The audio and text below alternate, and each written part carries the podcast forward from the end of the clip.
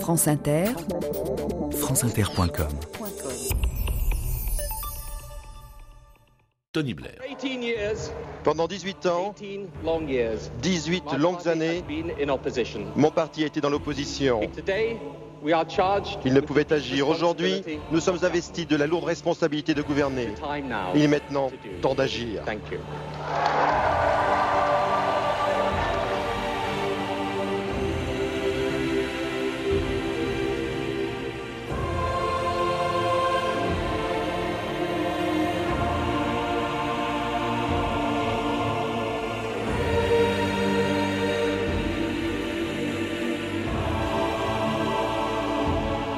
2000 ans d'histoire.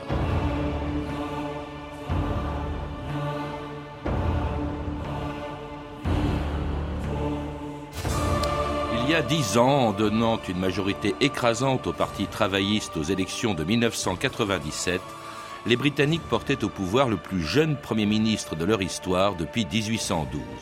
Le premier aussi depuis 1945 à être né après la Deuxième Guerre mondiale. Il aimait le foot, le rock, les fish and chips, connaissait par cœur le prénom des Spice Girls et était bien décidé à donner un souffle nouveau à son pays après 18 ans de présence des conservateurs au pouvoir. Remportant trois fois de suite les élections en 1997, en 2001 et en 2005, ce qu'aucun Premier ministre travailliste n'avait fait avant lui, Tony Blair a gouverné le Royaume-Uni pendant dix ans avant d'annoncer le 10 mai dernier qu'il allait abandonner ses fonctions. Aujourd'hui, j'annonce ma décision d'abandonner la direction du Parti travailliste.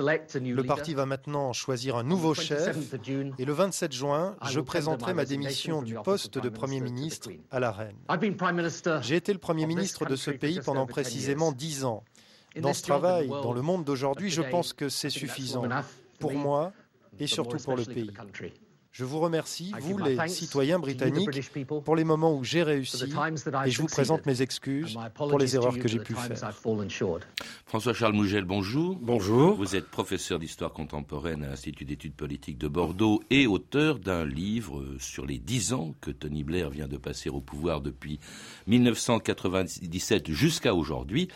Alors il est assez peu courant quand même, en Angleterre comme ailleurs, de voir ou d'entendre un homme politique quitter le pouvoir spontanément, euh, sans que personne ne l'y contraigne, ou de l'entendre, comme on vient de l'entendre, euh, faire ses excuses, reconnaître ses erreurs et s'en excuser. C'est quand même assez rare.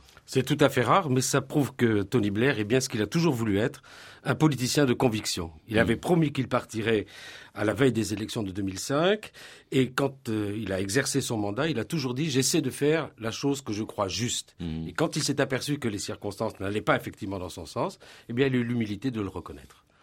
Alors euh, surtout, hein, quitter le pouvoir très jeune, parce qu'il y est arrivé euh, très jeune, il n'a que 54 ans euh, aujourd'hui, il est arrivé au pouvoir en à 44 ans, il est né en 1953, pas du tout prédisposé à faire de la politique, hein. il préférait, quand il était jeune, il préférait le rock à la politique. Oui, c'était un élève un petit peu rebelle dans une public school, c'est-à-dire une école privée en, Écosse. Il a ensuite fait son droit à Oxford. Il était plutôt passionné par le sport, par le théâtre qui est un mhm. grand homme de théâtre, par euh, tout ce qui était la, la musique, les, les, Rolling Stones. La dimension politique apparaît assez peu dans sa jeunesse, effectivement. Il a même fondé un groupe rock hein, qui s'appelait les Ugly Rumors, les, les, les, horribles rumeurs. Et alors en même temps, ce qui est assez étonnant, non pas pour un rocker, mais en tout cas pour un travailliste, euh, c'est un homme qui a des convictions religieuses euh, très ancrées, hein, qui est pratiquant, il est très chrétien. Il est très chrétien, il appartient à l'église anglicane, euh, il va très régulièrement au service, et je crois que l'ancrage chrétien est très profond dans sa pensée et je dirais même aussi dans son action. Il a été aussi très influencé, et il est toujours très influencé par le catholicisme, d'abord sous l'influence de sa femme, Cherry Blair, qui est une catholique pratiquante et convaincue. Et on a pensé qu'effectivement, quand il est allé rencontrer le pape Benoît XVI il y a quelques jours à Rome, euh, qu'il était en train effectivement de préparer sa conversion au catholicisme. Mais quoi qu'il en soit, c'est vrai que c'est un homme très profondément chrétien, mais son parti a été aussi très fortement influencé par les idéaux chrétiens, notamment ceux du méthodisme. Alors son parti, c'est le parti travailliste, c'est le Labour dont il devient, euh, où il entre en 1975, il en devient député en 1983, admirateur d'ailleurs de celui qui lui succède aujourd'hui, Gordon Brown, avec lequel Tony Blair va réformer le Labour quand il en prend la tête en 1994. Tony Blair 57%. I therefore declare that Tony Blair is elected leader of the Labour Party. We are the party of the individual because we are the party of community. It is socialism. Nous sommes le parti de l'individu car nous sommes le parti de la communauté. C'est du socialisme. Notre devoir est d'appliquer ces valeurs au monde moderne et cela suppose des changements dans le clivage traditionnel gauche-droite. Cela appelle à une nouvelle forme de politique sans dogme. Il est temps de tourner la page et d'adopter une vision claire, radicale et moderne pour la Grande-Bretagne.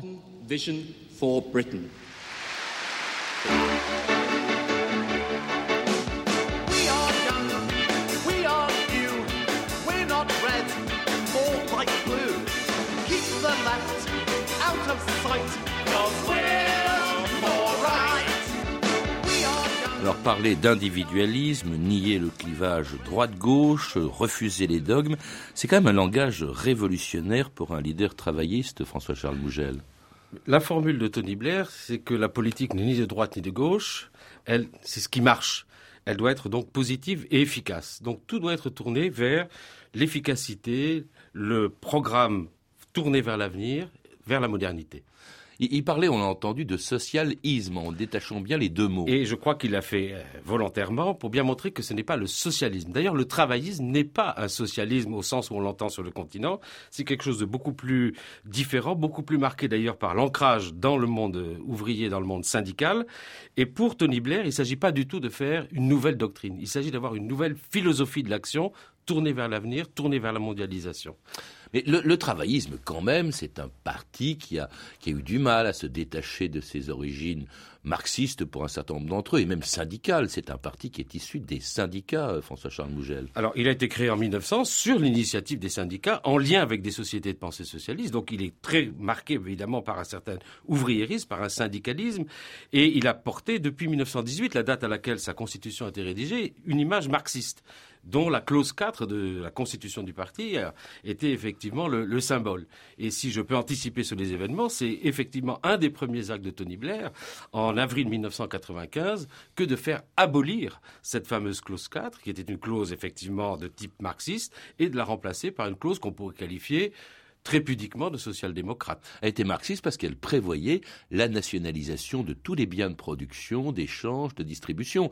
Euh, autrement dit, en supprimant cette clause qui donne au Parti travailliste, qui donnait au Parti travailliste euh, la euh, mission de nationaliser au fond l'ensemble de la production, là vraiment, c'est un nouveau parti qu'il crée. D'ailleurs, il le dit lui-même, c'est le New, le Labour devient le New Labour. Exactement, c'est un phénomène très caractéristique de rupture. Le New Labour se situe à la fois contre le old labor, le vieux travaillisme étatiste, corporatiste, marxisant, mais aussi d'ailleurs contre la nouvelle droite. Mhm. Hein, c'est l'amorce de ce qu'on verra plus tard, peut-être euh, la troisième voie. Oui, c'est ça. Et alors donc, euh, d'une certaine manière, c'est quand même étonnant. Il prend le parti ou la direction du parti en 1994, c'est-à-dire à, l'ère Thatcher. Bon, c'est John Major qui a succédé à Margaret Thatcher, mais enfin, au fond, il ne remet pas en cause à ce moment-là toutes les privatisations qui avaient été faites par ses prédécesseurs. Absolument. D'ailleurs, on peut dire que le thatcherisme a bien aidé le, le blairisme, dans la mesure où il a fait euh, l'essentiel des grandes réformes, désyndicalisation, désindustrialisation, privatisation, transformation du rôle de l'État. Et c'est sur cet héritage, d'ailleurs, que Tony Blair va, va, bâtir. Et on peut aller même plus loin, puisque à la veille de l'élection de 1997, euh, il avait d'ailleurs euh, affiché avec Gordon Brown qu'il ne changerait pas, notamment la politique budgétaire et fiscale du, du Parti conservateur, ni sa législation antisyndicale. Donc il y a il y a incontestablement une continuité, mais qui marque au fond le choc d'une nouvelle génération au pouvoir. Élection gagnée triomphalement par le Parti travailliste, ce qui aussitôt propulse Tony Blair à la tête du gouvernement britannique le 2 mai 1997. Je viens juste d'accepter l'offre de la reine de diriger le gouvernement de ce pays. C'est un honneur de vous servir. Vous avez mis votre conscience en moi et j'ai l'intention de la mériter. Je ne vous décevrai pas. C'est un vote qui traduit le souhait d'appliquer les valeurs traditionnelles et l'imagination britannique aux problèmes qui se posent aujourd'hui dans notre pays. Et c'était Tony Blair devenu Premier ministre au lendemain de la victoire des travaillistes aux élections de 1997. C'est un véritable triomphe. Rarement le Parti travailliste n'a obtenu de tels résultats. Ah, c'est sa plus belle victoire. Euh, la victoire de 45 était déjà historique, mais celle-ci est dépassée puisque le total des, sièges, c'est 419 sur 659. Mmh. Jamais d'ailleurs le Parti conservateur n'était tombé aussi bas et c'est une victoire totale. Même si, il faut quand même le rappeler et pour le nuancer, c'est que euh, le système de scrutin uninominal majoritaire à un tour accentue euh, les, mmh. majorités. Mais c'est un triomphe incontestable. À, qui, à quoi est-il dû ce triomphe? Est-ce que c'est à la personnalité de, de Tony Blair, François-Charles Mougel? Alors, il y a incontestablement aussi le phénomène d'usure d'un parti conservateur qui est au pouvoir depuis 18 ans, qui s'épuise dans ses réformes, qui est divisé sur la question de l'Europe, qui a connu un certain nombre de scandales et de difficultés intérieures. Mais il y a surtout l'arrivée d'un homme jeune, ce baby boomer, né en 1953, qui apporte une image neuve et qui apporte surtout des idées neuves. Et en cette fin de Je crois que la Grande-Bretagne est prête à ce changement. Alors des idées neuves, puis vous le dites aussi euh, dans votre livre, un, style tout à fait nouveau dont on peut mesurer euh, l'efficacité. Trois mois à peine après l'arrivée de euh, Tony Blair au 10 Downing Street, il s'est parlé avec son cœur le jour de la mort de Lady Di, le 31 août 1997. The people everywhere, not just here in Britain, everywhere, they kept faith with Princess Diana. Partout, les gens, et pas seulement en Grande-Bretagne, restent fidèles à la princesse Diana. Ils l'ont appréciée, aimée, ils la voyaient comme une des leurs. Elle était la princesse du peuple. C'est comme ça qu'elle restera dans nos cœurs et nos mémoires pour toujours. In our hearts and in our memories, forever. the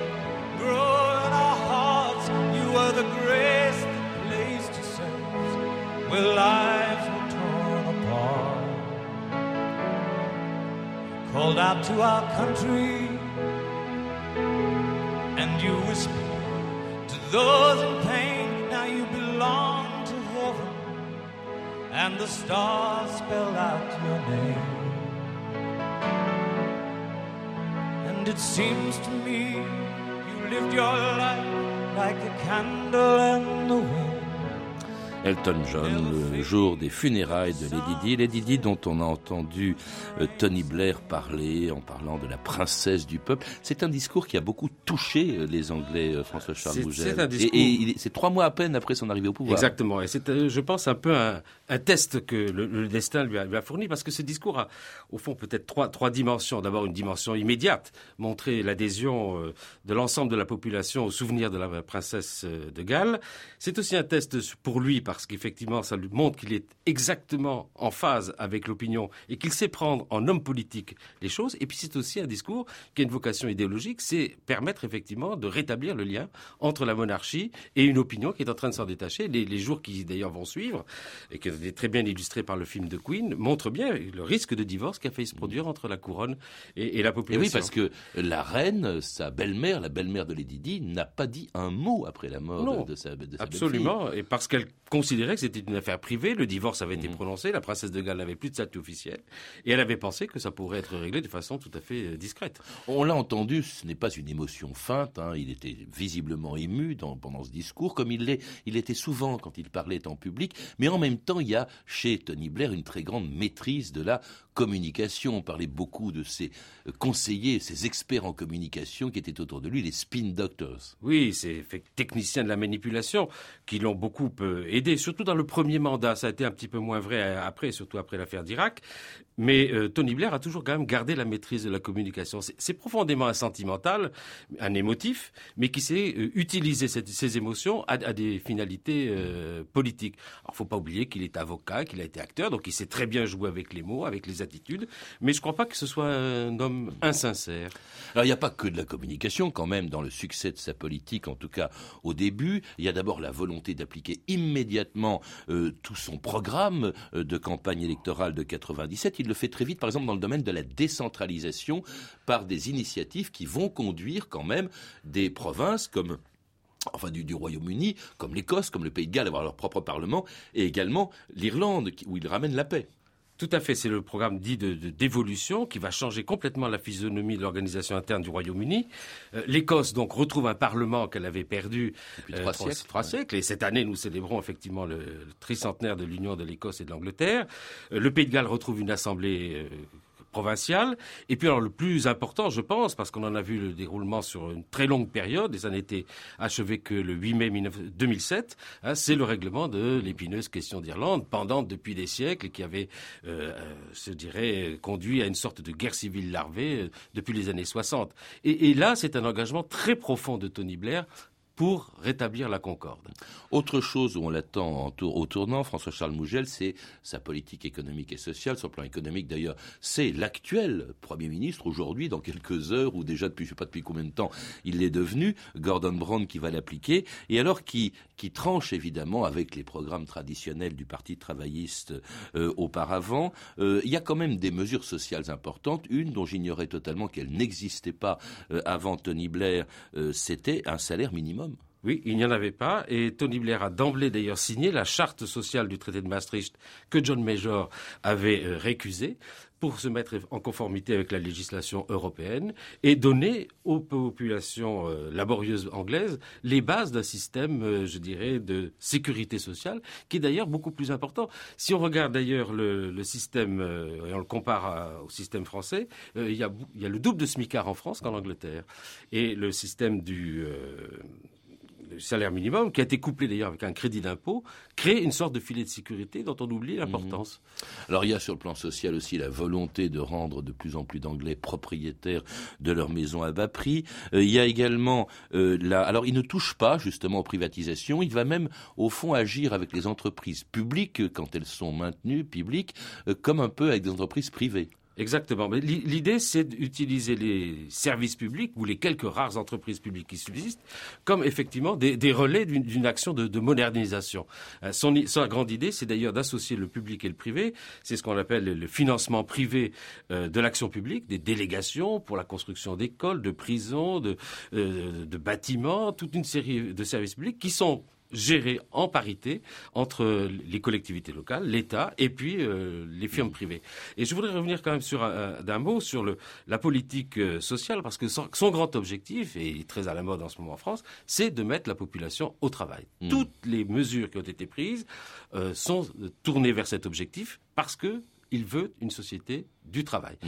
Donc euh, on a maintenant 75% de la, de la population d'âge de travailler qui a euh, un emploi ou une, une activité. Euh, il y a toute série de mesures pour remettre au travail les jeunes, les seniors, les familles monoparentales, de façon à ce que le travail soit la véritable justification du statut social. Politique sécuritaire aussi. Alors politique sécuritaire, oui, oui. On rappellera d'ailleurs qu'il y a 4 millions et demi de caméras, qu'un londonien qui circule dans la rue est, est filmé presque 300 fois par jour, qu'il y a près de 80 000 personnes dans les, dans les prisons. Alors c'est un peu le côté Big Brother, mais dans une démocratie qui est quand même très très euh, ouverte et très libre. Alors une politique qui trouble évidemment sans doute non seulement les travaillistes, mais même les socialistes français lorsqu'en 1998, Tony Blair venait parler en français à l'Assemblée nationale en rappelant avec humour l'époque où il était étudiant et barman dans un grand hôtel parisien. Il y avait dans ce bar un pot commun. Et on m'a dit strictement qu'il fallait y mettre tous les pouvoirs. Au bout de deux mois, j'ai découvert que j'étais le seul à le faire. C'était ma première leçon de socialisme appliqué. Alors évidemment, Blair, très drôle, beaucoup d'humour, hein, on vient de l'entendre. Ça n'a pas dû faire plaisir forcément aux socialistes qui étaient, il faut le rappeler, majoritaires à l'Assemblée nationale, parce que Blair, non seulement, euh, le blairisme d'ailleurs, je sais pas, il faudra peut-être le définir, non seulement a troublé euh, les euh, travaillistes, bien sûr, quand il a réformé son parti, l'a transformé en New Labour, mais même le mouvement socialiste européen, François-Charles Mougel. Alors, il a commencé dès 1997. Hein, il a pris la tête de ce qu'on appelait le mouvement des, réformateurs. Ça a commencé en Suède, à, Malmö, euh, au mois de mai 1997. Euh, Ça s'est continué à Florence. C'est un mouvement donc euh, qui cherche à rénover le socialisme, et même au-delà du socialisme, puisque à un moment donné, donc le président Clinton, parti démocrate américain, donc en a fait partie. Et jusqu'à aujourd'hui, donc il cherche à présenter une nouvelle forme de socialisme, et il s'appuie d'ailleurs jusqu'au dernier moment, il s'est appuyé sur des, gens avec qui il était en phase. D'abord les, les démocrates scandinaves, et puis aussi M. Zapatero. Après avoir été ami avec M. Asnar, conservateur, il s'est beaucoup entendu avec M. Zapatero, et il a fait des ouvertures vers le, Parti socialiste français, mais avec beaucoup de... Beaucoup moins de succès. Hein, moins de succès, encore qu'il ait repris une formule de Lionel Jospin en 98, oui à l'économie de marché et non à la société de marché. Alors les socialistes qui critiquent, pour beaucoup d'entre eux, la politique étrangère, la politique européenne, on en dit quelques mots, euh, parce que bon, ils préservent quand même au fond un peu la politique de Margaret Thatcher. Pas question de toucher à la souveraineté nationale, même s'il est quand même plus ouvert sur la question européenne. Alors, il est incontestablement europhile. Euh, beaucoup plus que ne l'était Margaret Thatcher, mais il tient à ce qu'il appelle ses lignes rouges, c'est-à-dire la souveraineté nationale. Mais il faut bien comprendre que au Royaume-Uni, la souveraineté nationale, c'est un élément constitutif hein, de, la, culture civique, beaucoup plus que, chez nous. Et puis, euh, il tient aussi donc à pouvoir préserver son indépendance en matière de législation sociale, de législation fiscale, tout ce qui est, euh, je dirais, le, droit. Hein. N'oublions pas que le droit anglais est un droit coutumier, n'est pas du tout fondé sur le modèle du, du droit romain. Et puis, il tient aussi à sa fameuse ristourne, hein, la ristourne budgétaire. Donc, un certain nombre de principes et un certain nombre d'avantages. Pour le reste, effectivement, donc il est prêt à avancer. Il faut quand même pas oublier que en, quelques années, en une dizaine d'années maintenant, donc il a fait de, l'Union européenne maintenant euh, une union d'ailleurs beaucoup plus libérale sur le plan des principes, beaucoup plus atlantiste et je dirais un peu au détriment de la France, plus anglophone. Alors justement, le mot euh, que vous avez prononcé, c'est le plus important. C'est peut-être ce qui d'ailleurs lui a coûté une baisse de popularité et son départ aujourd'hui, c'est l'atlantisme. Alors cet atlantisme, il le manifeste euh, en notamment après les élections du 11 septembre des élections, après les attentats pardon, du 11 septembre 2001. Euh, tout de suite, il montre sa solidarité. Ça lui coûte pas très cher. D'ailleurs, ça a même augmenté sa popularité. Là, l'Angleterre est traditionnellement l'allié euh, des États-Unis. Euh, il va intervenir également au Kosovo. Cette politique étrangère ne lui est pas beaucoup reprochée, sauf quand, évidemment, il intervient en Irak. Ça, c'est évidemment ce que vont lui reprocher, pas tout de suite d'ailleurs, vous, l'avez dit, François-Charles Mougel, les Britanniques. Alors, il faut savoir d'abord que ce qu'on appelle la relation spéciale, ça date de 1945, donc c'était fondé au départ sur la fameuse relation entre Roosevelt et Churchill. C'est un phénomène qui a connu des hauts et des bas, qui a été, je dirais, euh, ravivé par euh, la complicité qui existait entre Margaret Thatcher et, Ronald Reagan. Euh, c'est l'idée qu'effectivement, donc des deux côtés de l'Atlantique, on a la même civilisation, la civilisation anglo-saxonne, et que les anglo-saxons sont premiers au commandement du monde. il y a cette vision, j'allais dire, presque charismatique hein, de l'avenir du, du peuple Alors, en ce qui concerne l'Atlantisme, il ne faut pas oublier quand même qu'il a été d'abord noué avec Bill Clinton, hein, et qu'il a beaucoup euh, appris de Bill Clinton, et que dans les premières années de son mandat, donc il a gouverné, euh, euh, il était en lien avec un parti démocrate. Il s'est donc très bien réadapté, je dirais, à l'administration Bush, parce qu'il partage un certain nombre de valeurs, valeurs démocratiques, valeurs occidentales, valeurs aussi spiritualistes. Hein. Bush est un néo-converti, et donc ils ont sur ce plan-là une, approche qui est, je dirais, relativement convergente. Et puis, la grande idée qui est au cœur de la relation spéciale, c'est que euh, la Grande-Bretagne peut influencer les États-Unis. Et c'est sans doute là qu'il a peut-être euh, fait des erreurs. Oui, parce qu'il va l'encourager, euh, enfin, si, si, Bush avait besoin d'être encouragé, ce qui est peu probable, à intervenir en Irak, il va faire intervenir le Royaume-Uni, son propre pays en Irak, alors que la majeure partie de la communauté internationale y est hostile. D'ailleurs, cette fois-ci, l'ONU est plutôt contre. Et alors là, surtout, il le fait par un mensonge en se servant comme prétexte du fameux prétexte Saddam Hussein euh, ayant euh, voulant utiliser des armes bactériologiques ou étant en mesure de euh, d'avoir l'arme nucléaire, ce qui était une, un mensonge pur et simple, ce dont lorsqu'il sera révélé, eh bien Tony Blair va s'excuser au congrès de son parti en septembre 2004.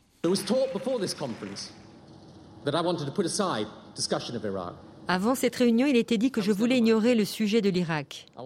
Ce n'est pas vrai, je veux faire face à ce problème. Le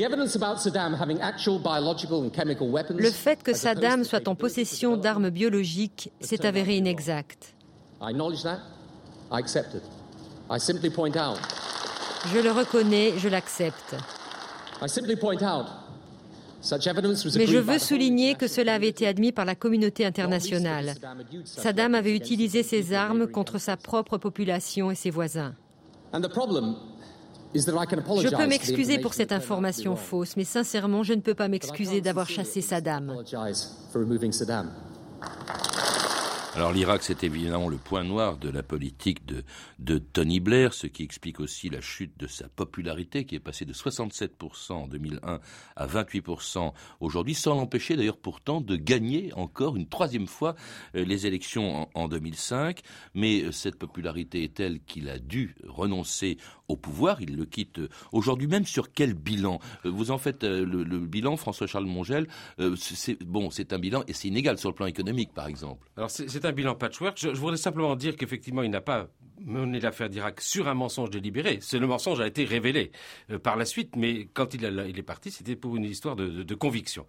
Euh, pour ce qui est du, bilan, la réussite économique est quand même claire. Un, pays dont le, PNB a augmenté de plus d'un tiers, qui se situe au quatrième rang mondial maintenant, juste devant celui de la France et, et derrière celui de l'Allemagne, une croissance en moyenne de 2,5%, une inflation maîtrisée à 2%, un taux de chômage qui est tombé très bas, hein, qui est à l'heure actuelle aux normes BIT donc de, de 5%, euh, un pays dont le niveau de vie est incontestablement euh, en croissance, un pays donc euh, qui est mieux à l'aise avec lui-même et qui, je dirais même physiquement, quand on y, s'y rend, est, nettement plus beau et attractif. Alors le, le, revers de la médaille, bien entendu, ce sont les inégalités, mais encore qu'il faut savoir que les Anglais attachent plus d'importance à la liberté qu'aux inégalités, elles existent. Inégalité de revenus, inégalité régionale, inégalité entre les groupes sociaux.